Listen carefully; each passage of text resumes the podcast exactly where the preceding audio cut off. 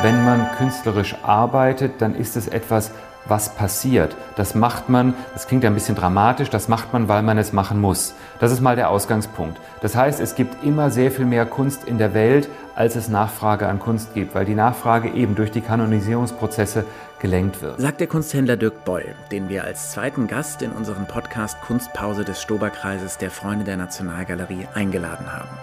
Mein Name ist Felix von Böhm und für diesen Podcast treffen wir uns regelmäßig mit Freunden der Nationalgalerie und solchen, die es noch werden könnten.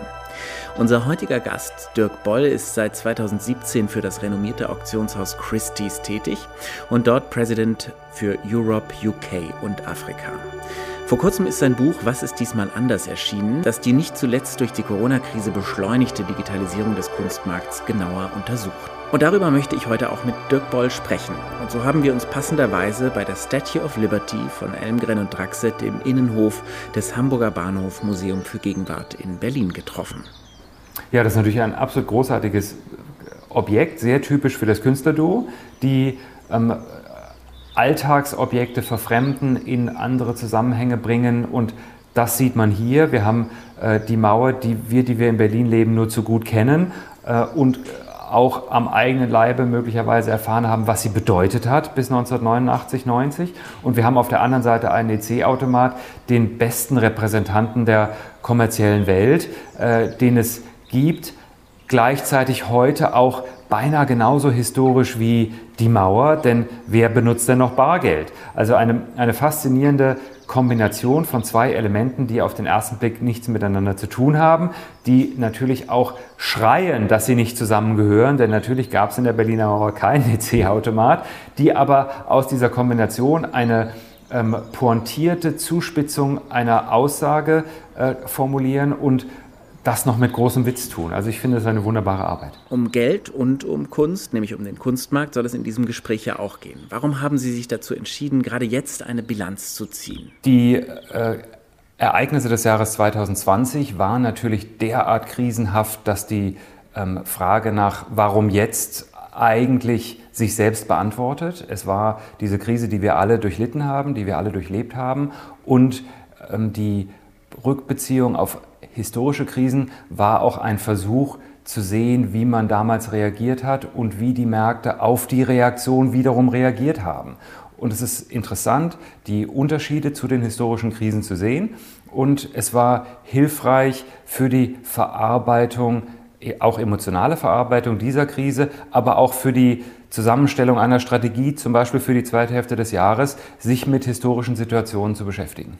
Corona wurde ja immer wieder als Brandbeschleuniger bezeichnet. Welche Brände hat Corona ganz konkret in der Kunstwelt beschleunigt? Also das sind natürlich ganz klar gesamtgesellschaftliche Prozesse. Also die, die, die Frage nach Rassismus in Strukturen, die Frage nach Gleichberechtigung, die Frage nach dem ökologischen Fußabdruck, das sind Fragen, die in allen Industrien eben gesamtgesellschaftlich diskutiert werden und die sind auch zu uns gekommen in einem Maße, wie man das vorher nicht gesehen hat. Und das ist natürlich sehr positiv. Was auch zu uns gekommen ist, ist die ähm, Digitalisierung in einem, ähm, ich würde sagen, sehr hohen Maße. Das ist ein Prozess, der vor wahrscheinlich 20 Jahren begonnen hat und sich nie richtig bei uns etabliert hat. Im Unterschied zu anderen Industrien, wie zum Beispiel Buchhandel oder, oder Musikvertrieb, hat der Kunstmarkt nie wirklich den Vorteil von digitaler Distribution nutzen können oder nutzen wollen.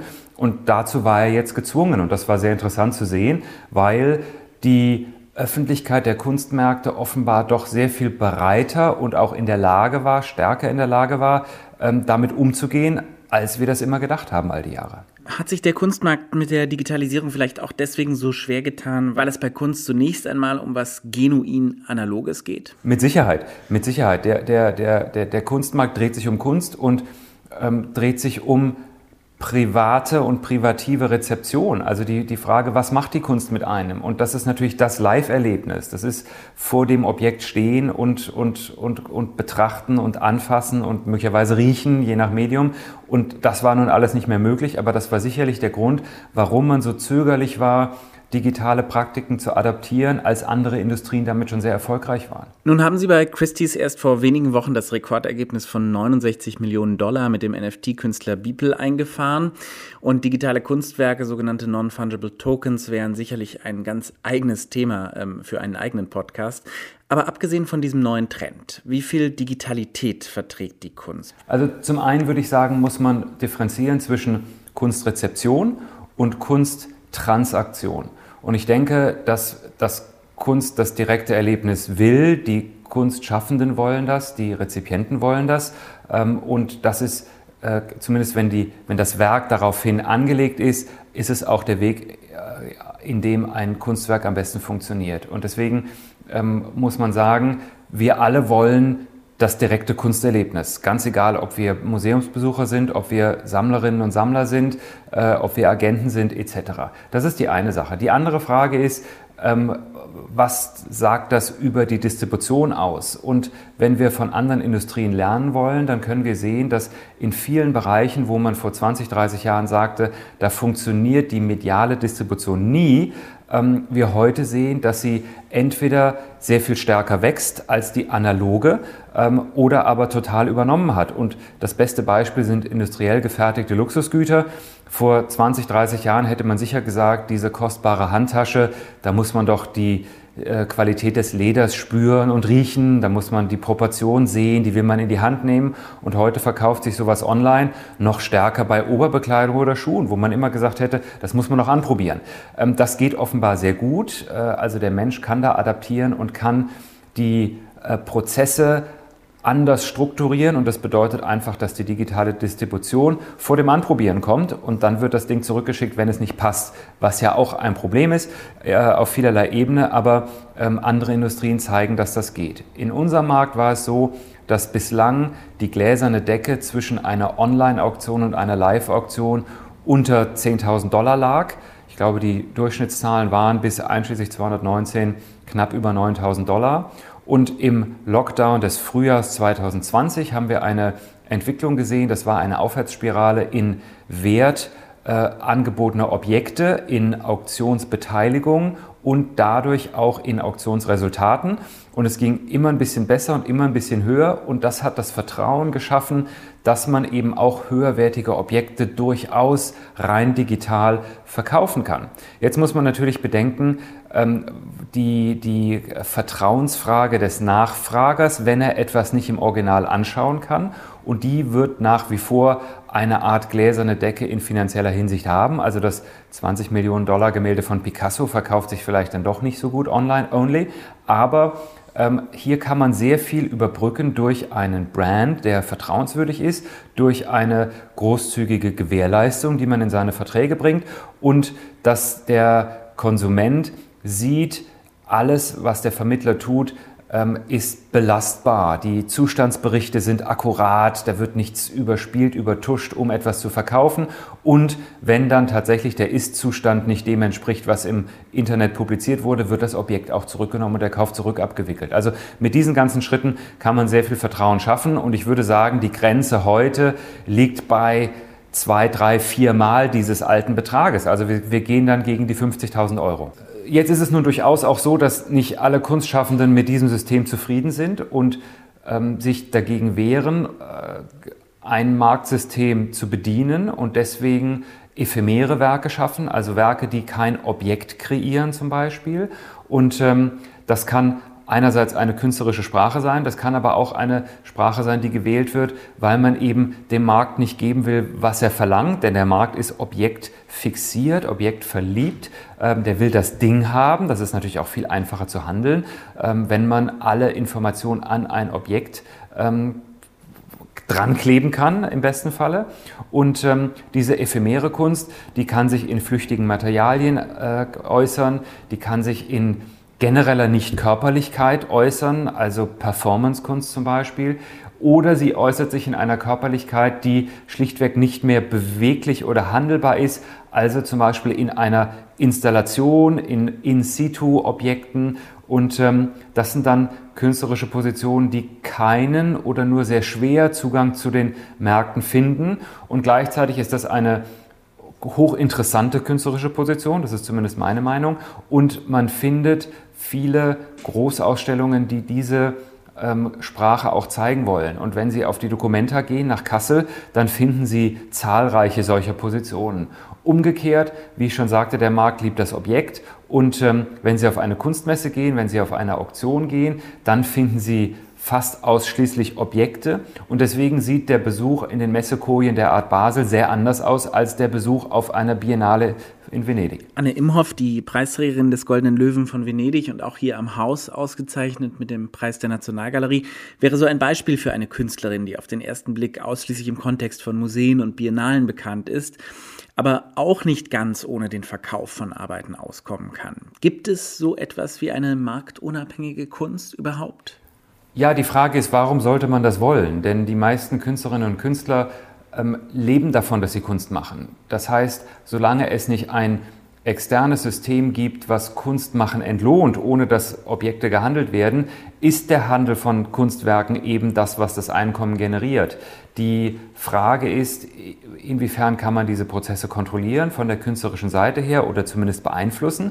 Und ähm, das ist natürlich ganz legitim, dass wenn man ein geistiges Produkt in einer körperlichen Form handelt, dass man dann versucht, diese Transaktion so gut wie möglich zu kontrollieren. Die ähm, gänzliche Handelslosigkeit ist, glaube ich, kein Vorteil, denn was man nicht vergessen sollte, Kunstmarkt ist ja auch eine Art von Sichtbarmachung. Also Objekte, die gehandelt werden, die ähm, auf Messen gezeigt werden, die in Medien über deren Verkäufe oder deren Angebot zumindest in Medien berichtet wird, die auf Auktionen gezeigt und, und versteigert werden, die sind sichtbar und, und das ist ja das, was die Kunstschaffenden wollen, dass ihre Kunst gesehen wird. Und Sichtbarkeit bekommen die Künstlerinnen teilweise sogar mehr durch den Handel.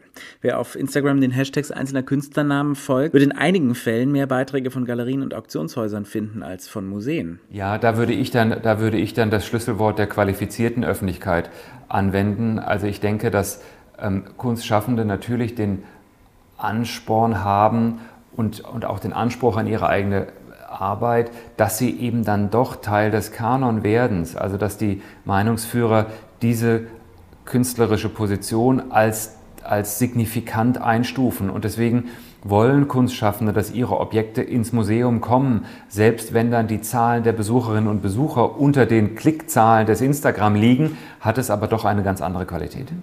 Sehen Sie eine Gefahr, dass künstlerische Produktion zu markthörig sein könnte oder in Einzelfällen sogar schon ist? Absolut, das findet man immer wieder. Es gibt natürlich immer wieder auch die Situation, dass ähm, Kunstschaffende zu stark den Markt bedienen wollen das kann zum einen ökonomische Gründe haben, dass man eine Erfolgsformel einfach weiterspinnt, weil man weiß, es funktioniert mit der Öffentlichkeit und mit der Sammlerschaft. Es kann aber auch so sein, dass es eine, eine äh, ja, gefundene Formel ist, die eine gute Aussage des eigenen Denkens darstellt. Also wenn man jetzt an Minimalismus denkt, das ist eine, eine, eine Art, wie die Gedankenwelt immer stärker zugespitzt wird, in Form. Ähm, und die Märkte gehen da unterschiedlich mit um. Im Primärmarkt ist es so, dass der ähm, Sammler und die Sammlerin irgendwann ermüdet sind, immer dasselbe zu sehen. Wenn dann die Position historisch geworden ist, kann man oft das Gegenteil sehen. Dann, dann, dreht sich plötzlich alles wieder um diesen Wiedererkennungswert. Und da gibt es gute historische Beispiele. Also Marc Chagall hat in seinem typischen Stil ähm, über Jahrzehnte gearbeitet und man differenziert zwar die Werkphasen, äh, man differenziert die Motivik, aber die Preise sind nicht sehr unterschiedlich. Ähm, stärker ist es zum Beispiel bei Picasso, der sich immer wieder neu erfunden hat und deswegen unterteilt man dieses Oeuvre in die Werkphasen und ähm, da kann man jetzt tatsächlich sehr massive Unterschiede zwischen den Werkphasen sehen, sowohl künstlerisch, vor allen Dingen aber auch in der Marktbewertung. Wenn wir uns die Gegenwartskunst anschauen, auch gerade die Gegenwartskunst, die in Deutschland produziert wird, ist da vielleicht sowas wie eine gewisse Markthörigkeit im Moment eingetreten? Es kann ja auch wieder sein, dass es sich verflüssigt, aber ist da nicht eigentlich auch eine Produktion des ewig Gleichen? Eine Überproduktion ist eine Realität künstlerischer Existenz. Denn wenn man, wenn man und ich denke, ich darf das sagen, weil ich bin kein Künstler, wenn man künstlerisch arbeitet, dann ist es etwas was passiert. Das macht man, das klingt ein bisschen dramatisch, das macht man, weil man es machen muss. Das ist mal der Ausgangspunkt. Das heißt, es gibt immer sehr viel mehr Kunst in der Welt, als es Nachfrage an Kunst gibt, weil die Nachfrage eben durch die Kanonisierungsprozesse gelenkt wird. Das bedeutet dann aber auch, dass man theoretisch, wenn man jetzt rein Kunstimmanentes anschaut, von nichts zu viel haben kann. Ähm, das bedeutet, wenn Sie darauf anspielen, dass zu viel produziert wird für den Markt. Das ist eine rein ökonomische Betrachtung, denn es kommt der Moment, in dem die, ähm, das Angebot die Nachfrage überschreitet. Und das ist natürlich für ein Marktsystem gefährlich, denn in dem Moment, in dem der Nachfrager das realisiert, dass er sich plötzlich in einem Käufermarkt befindet, fallen die Preise. Und daran hat niemand Interesse, außer dem Nachfrager, aber ganz sicher nicht der Produzent und ganz sicher nicht der Vermittler. Und trotzdem ist es ein Markt, in dem wahrscheinlich auch wie in keinem anderen ähm, Menschen aufeinandertreffen, die vom Zinseszins leben, auf Menschen, die noch nicht mal ein geregeltes Einkommen, nämlich die Künstler, wenn sie in einem gewissen Segment sind, haben. Ist das nicht auch ganz interessant, diese, dieser Clash? Ja, das ist natürlich interessant. Das ist deswegen interessant, weil es ist Teil der Lebensrealität unserer Welt und das ist ja etwas, was Künstler und Künstlerinnen in ihrer Arbeit abbilden wollen und kommentieren wollen und entwickeln wollen. Deswegen ist es zwangsläufig interessant. Ähm, das ist natürlich schmerzhaft, das wissen wir alle, wenn wir gerne etwas hätten und können es nicht haben und jemand anders kann. Äh, und es gibt keinen sozusagen logischen Grund dafür, nur dass die andere Person mehr Geld hat. Das, das ist etwas, damit müssen wir alle äh, klarkommen in unserem Leben. Ähm, es ist natürlich eine, eine, immer eine Frage, inwiefern beeinflusst derartiges Denken künstlerisches Arbeiten. Und ähm, da kann man äh, ganz klar sagen, dass je unabhängiger eine Position von derartigen Einflüssen, desto besser. Umgekehrt kann äh, ein, ein, eine stärkere Versorgung mit Geldmitteln natürlich die Wahrnehmung von künstlerischem Schaffen verbessern, einfach weil man Ausstellungen sponsern kann als reicher Sammler, weil man Transporte subventionieren kann, weil man publizieren kann etc. Von daher spielt das dann eben bedauerlicherweise oder zutreffenderweise doch auch hinein. Und so werden dann auch teilweise Künstler und Künstlerinnen zu Studios, sprich Produktionsstätten. Dann sind wir ja schon fast wieder bei der industriellen Fertigung. Stimmt nicht ganz, wir sind immer noch im künstlerischen Prozess, aber natürlich mit dem Overhead, der dann kommt, mit den vielen Assistenten, die rumrennen, die auch alle ein Gehalt bekommen, entsteht dann ja auch sowas wie ein Druck, äh, der irgendwie dem Folge geleistet werden muss durch Produktivität. Natürlich, wenn man künstlerische Produktion als Unternehmen ähm, aufsetzt, dann äh, unterliegt dieses Unternehmen äh, ökonomischen Rahmenbedingungen. Das ist, das ist ganz normal. Das gilt aber für alles. Das gilt für eine Schneiderei, für einen Schuhmacher, für ein Maschinenbauunternehmen und eben auch für ein künstlerisches Studio. Auch hier gibt es ja Möglichkeiten, mit Outsourcing Zwischenbereiche zu, zu finden. Und ähm, die Kunstgeschichte zeigt uns ja alle Beispiele aller Rollenmodelle. Also Rubens mit seinen vielen äh, Assistenten und, und Donald Judd, der an einen metallverarbeitenden Betrieb, nämlich Leni in der Schweiz, gegangen ist, um seine Werke ausführen zu lassen. Warum kaufen Menschen Kunst? Tja, wenn man es so wüsste, solange sie es tun, will ich das nicht in Frage stellen. Ich denke, Menschen kaufen Kunst, weil sie an dieser Sprache interessiert sind, weil sie das Kunsterlebnis zu Hause haben wollen, weil sie durch Kunst in ihrem engsten, privatesten Umfeld inspiriert werden wollen, manchmal herausgefordert werden wollen. Ähm, und dann gibt es eine ganze Reihe sekundärer Gründe, weil sie ähm, möglicherweise ihre Schwiegermutter beeindrucken wollen, weil sie Geld investieren wollen, weil sie ihre Wohnung dekorieren wollen, weil man Kunst kauft in ihrer Gesellschaftsschicht oder weil sie dadurch Zugang zu einer gesellschaftlichen Gruppe äh, sich erkaufen wollen, im wahrsten Sinne des Wortes ersammeln wollen. Da gibt es viele Gründe. Aber ich glaube, im Kern des Sammelns steht die Freude am Kunstwerk und die privative Rezeption eines Werkes ist dann eben doch noch mal was anderes, als dass man wartet, bis um elf das Museum öffnet am Dienstagmorgen, um dann dahin zu gehen. Danach kann eigentlich nichts mehr kommen, erst recht nicht, weil seit dieser Woche auch der Hamburger Bahnhof endlich wieder geöffnet ist. Zeitticket gibt's online unter smb.museum. Und Ihnen, lieber Deckboll, vielen Dank für das angenehme und spannende Gespräch über Kunst und Geld und euch vielen Dank fürs Zuhören. Die Kunstpause ist jetzt regelmäßig überall zu finden, wo es gute Podcasts gibt. Und in der nächsten Folge treffen wir uns mit dem Nachwuchsgaleristen Robert Grunenberg aus Berlin. Bis dahin seid ihr herzlich dazu eingeladen, dem Stoberkreis und den Freunden der Nationalgalerie auf Instagram zu folgen. Ciao, macht's gut.